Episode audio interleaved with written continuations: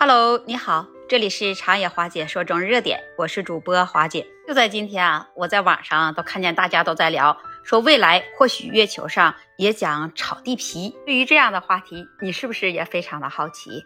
那你还真别说，在一九八零年，一个叫丹尼斯·浩普的美国人，他就成立了一个出售月球和星星的网站。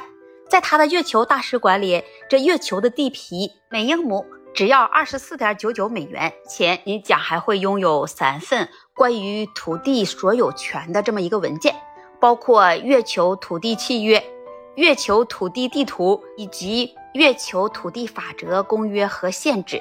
那听起来是不是很专业？重点是它一英亩约相当于四千零四十七平方米，也就是说。这相当于多便宜啊！这只能是给女朋友买一支口红二十五美元的钱，竟然可以让你买到相当于四十套两房公寓的土地。这些还不算，如果你再愿意再多付二十二点九九美元，你甚至可以获得俗称为球级的外星护照。在我们看来，这丹尼斯他在大使馆的网站上所售卖的一切，简直就是满足了人类对外星球的求知欲和占有欲。可是呢，那我们再把话说回来，这可能会成为成千上万的地主，那还不知道呢。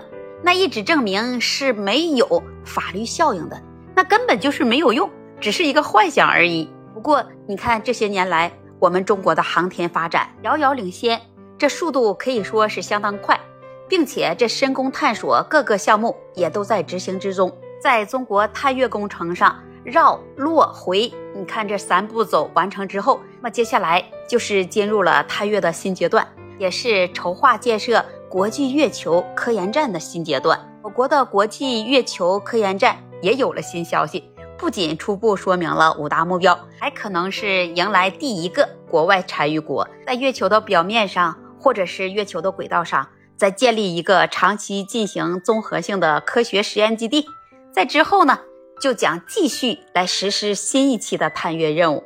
在执行之前，那我们重要的任务就是进行了嫦娥七号、嫦娥八号的月球构建任务，因为这是构建月球科研站基本型。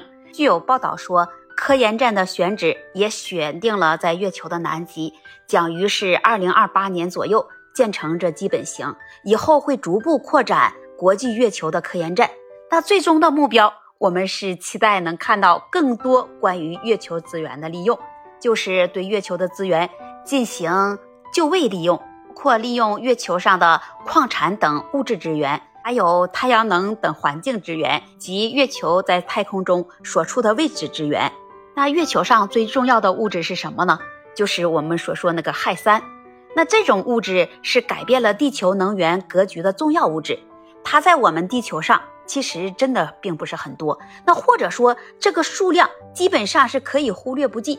那但是在月球上那就很多了，预计月球上的氦三在土壤里大概有一百万到五百万吨。如果是这么大的资源，那我国能够率先能开产出这些月球资源，那必然是对我们国整体月球工程来说都是一个大亮点。如果是在未来是能把这些资源运输回地球的话，那么，地球能源格局甚至都可能被我们中国掌握。尽管现在我们说这些事情还是有点遥远，在短时间内还是做不到。在国际月球科研站进入新阶段的时候，你看那些外媒也在不断的关注，就表示第一个可能加入月球站的国家可能已经到来了。那首先要明确一个方向，那就是中国做的各种项目是期待与世界合作。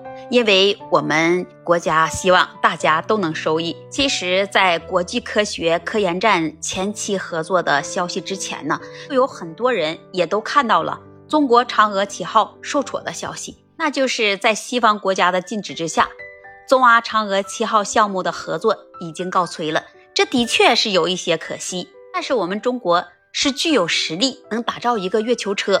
那如果能够与其他的国家一起合作，那必然是更好的事情。目前世界各个国家也都看到了我们中国的航天发展，现在是在突飞猛进，也都期待与中国进行各种项目合作。那无非都是想提升自己的航天实力，这也完全是正常的事情。那中国一直都保持开放的态度，无论是月球探索、还是火星工程，还是空间站工程？那所有这些，我们都在是以开放、共同发展的方式来进行合作。我们再把事情说回来，说无论是购买月球的热情，还是对月球研究的坚持，这都证明了人类对月球的求知热，也意味着人类正在向着月球发展，能有朝一日能真正拥有月球。而一步步迈进，你是不是也是这样觉得的呢？那欢迎把你的想法和看法写在评论区，跟花姐留言互助，也期待您关注订阅我的专辑。本期节目就聊到这里吧，我们下期节目再见。